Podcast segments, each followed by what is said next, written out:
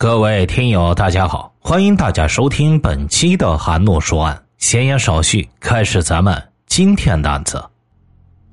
二零一三年五月十一日晚上十一点多，赣州市公安局开发分局接到报案，报案人称他的女儿小月失踪了，失踪日期是二零一三年的五月九日。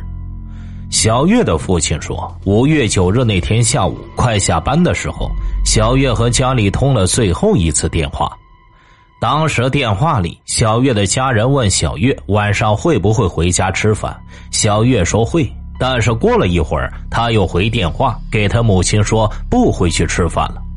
从那以后就再也没有音讯，因为小月说自己有事不回家吃饭。当天晚上没回家，家人也就没当一回事因为小月也是成年人，以为他住在朋友家里。可第二天，小月仍然没有回家，而且手机也关机。放心不下的父母立刻打电话到单位询问。这时，他们被告知，小月在五月九日那天下午下班之后，就再也没有露过面。二十五岁的小月莫名其妙的失踪了，并且和他一起失踪的还有一辆小月不久前刚买的红色轿车。监控最后一次拍到小月驾驶的红色轿车的影像是在五月八日中午，当时是自己一个人驾驶的轿车。针对监控中小月的车辆特征，警方一方面调取了大量的社会监控，一方面向社会发出通告，协查该车辆。同时，警方还对小月的社会关系展开调查，希望能从中发现有价值的线索。据调查，小月的父母都是离岗工人，而小月本人则是一家汽车四 S 店的出纳。根据小月的家人、同事反映，小月性格比较开朗，为人随和，与同事们的关系相对比较融洽。工作也比较认真，没有发现和同事之间有较大的矛盾，而且所经手的账目也并没有发现异常。据小月的家人回忆，小月的个人生活也很简单，没有男朋友。失踪前，小月跟家人说不回家吃饭，但没有说原因。五月九号，小月下班之后到底去了什么地方？跟哪些人接触过？为什么一开始跟家里人说会回去，中途又改变主意？究竟是什么让小月改变了主意？没有回家的小月又究竟去了哪里？随即，警方调取了小月那天的通话记录，发现小月失踪前最后一通电话呼叫是晚上的九点二十五分，而这个电话是一个名叫张军的男人打来的。张军，赣州市崇义县某工程处的一名司机。面对警方的询问，张军承认他和小月的确在谈恋爱，但相处的时间不长，双方家里也都不知道。五月九日那天，他和小月约好，小月开车到县里去找他。那天傍晚，他们还一直保持着电话联系。那天晚上七点左右，小月说她正在一家洗发店进行美发，等做完头发就去看他。根据张军的叙述，办案人员找到了那家理发店，店员们证实了张军的说法。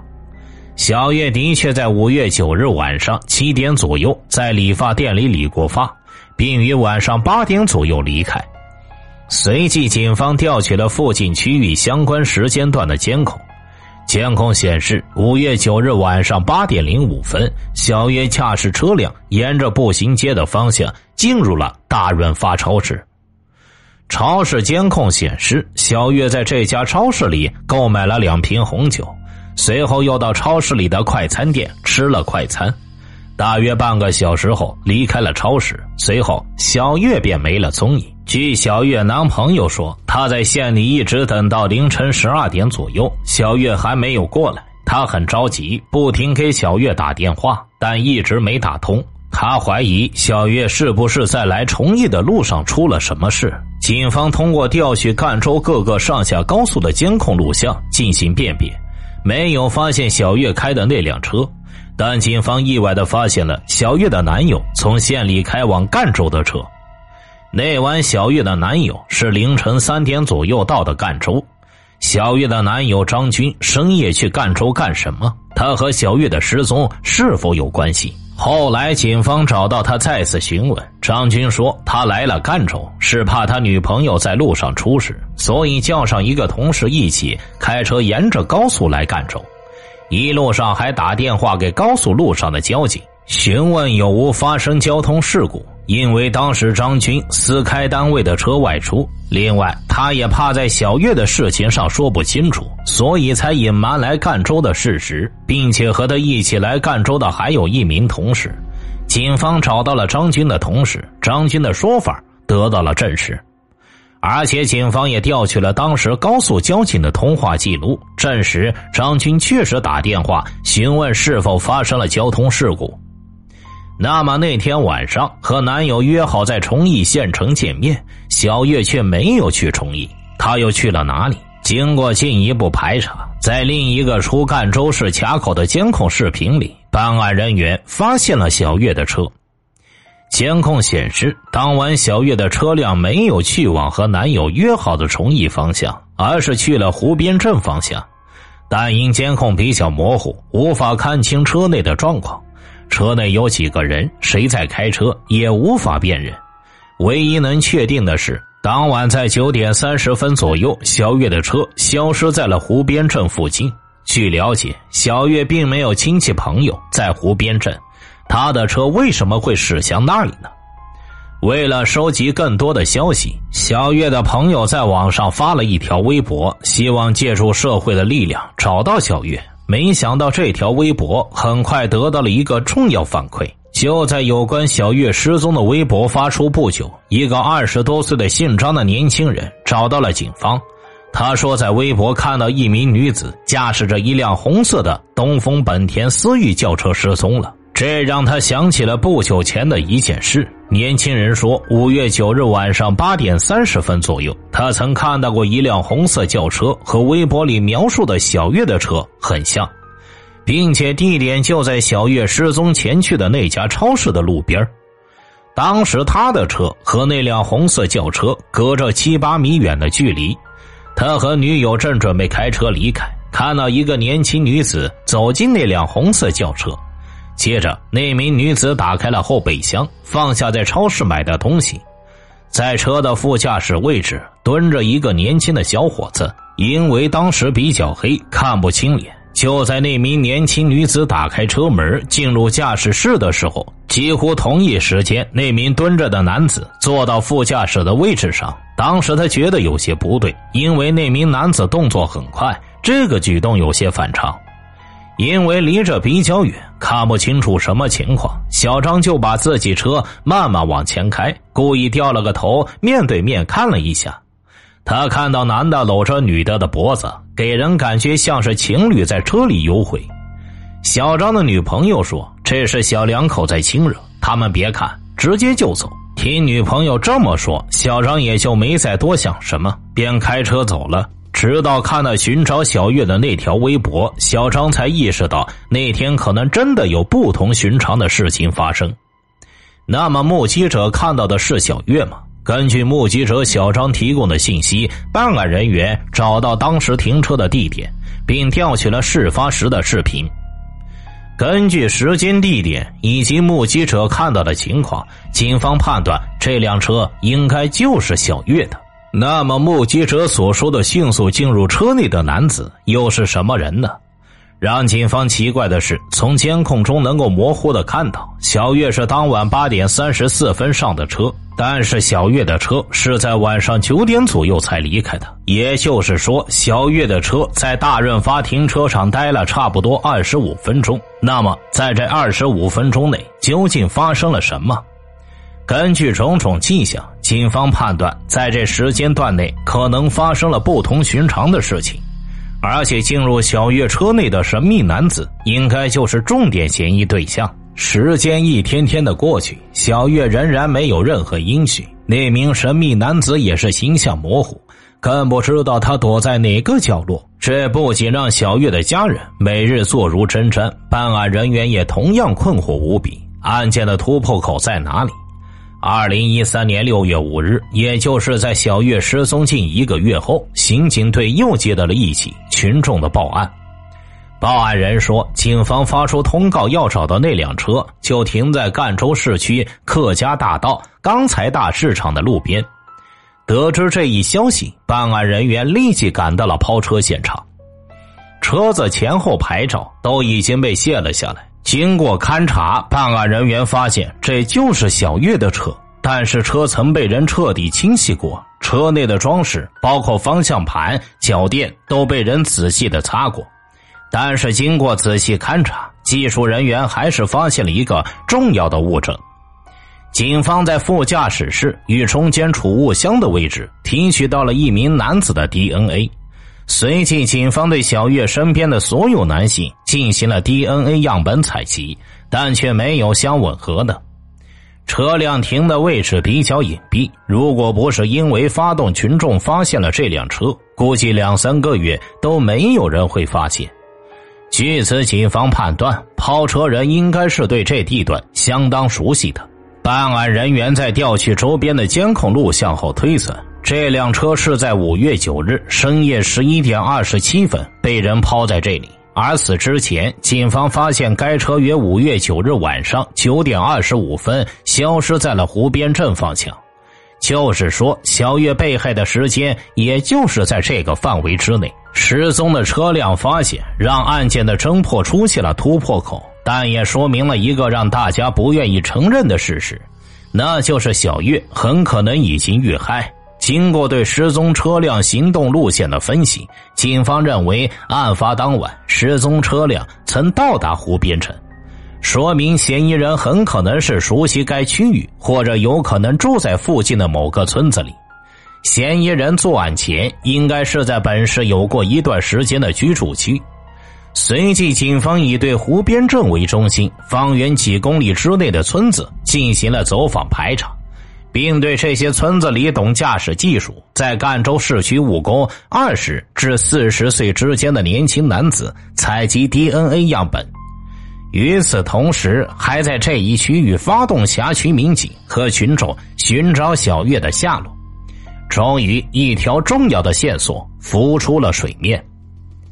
二零一三年六月二十七日上午，湖边镇涌泉村的一位村民在疏通灌溉渠道时发现了一具尸体，并报告了湖边镇派出所。尸体已经高度腐败，经鉴定，这正是小月的尸体，死因是机械性窒息死亡。小月被发现的地方很偏僻，即使附近的村民也很少有人会来这里。如果不是疏通渠道，小月是很难被人发现的。嫌疑人对抛尸地点的选择，印证了专案组此前的判断：凶手很熟悉湖边镇这一带的地理环境。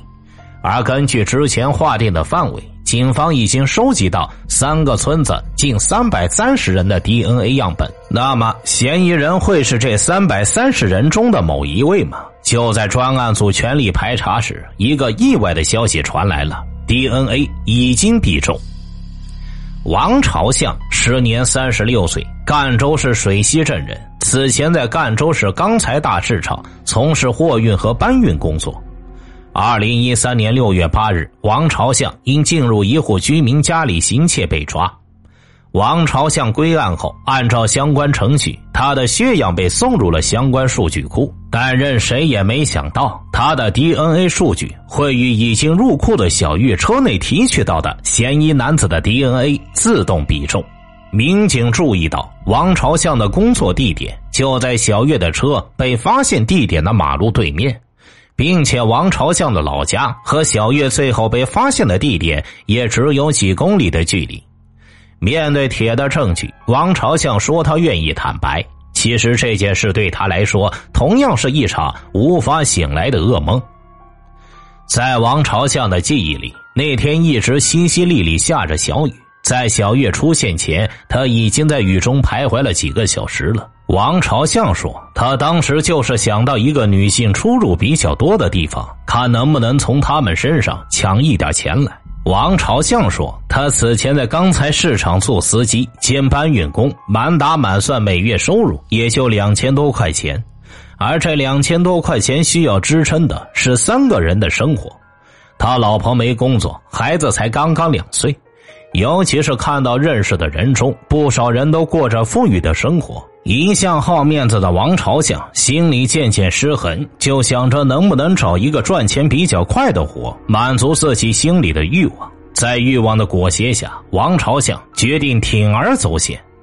二零一三年五月九日那天下午，他早早来到大润发超市附近，在往来不断的人流中寻找下手的目标。那天晚上八点二十分左右，从超市出来准备开车走人的小月进入了他的视线。他趁小月上车的时候，把车门拉开，也跟着上了车。小月当时感觉很害怕，看到他上车之后，首先问了一句：“你想干嘛呀？”王朝相就跟小月说：“我这要钱，不会伤害你，你别动。”我我没钱。王朝相看见小月有一个提包扔在副驾驶的地上，他就弯腰去捡。你等等，我看看这里边是什么。如果真的没钱，我就走。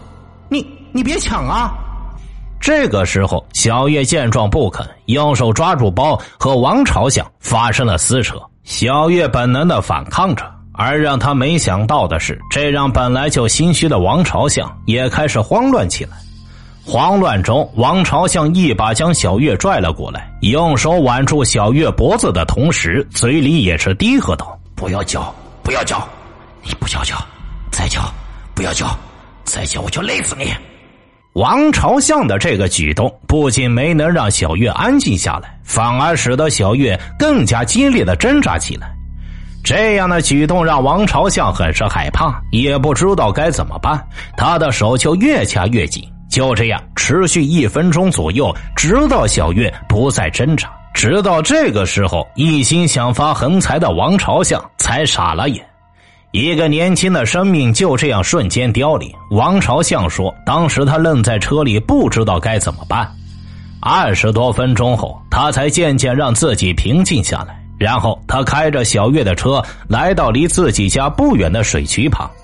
随后，王朝相卸下了车牌照，又对车彻底清洗了一番，连夜又开车回到了城里，将车抛在了自己每天都会过往的钢材市场的路边，以便随时查看动静一个多月过去了，车仍然停在那里。王朝相以为事情可能就此过去，所以他再次怀着侥幸的心理出手行窃，不想很快就被抓获。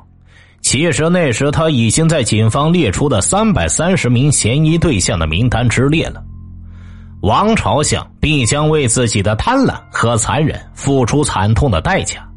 据王朝相交代，事后他只在小玉的钱包里翻出了四百块钱，四百块钱一条人命呢！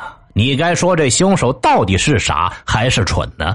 我们在唏嘘的同时，也不禁叹息：如果当时面对抢劫的王朝相，小月能够选择让步，放弃财物，保全生命，那也许悲剧就不会发生了。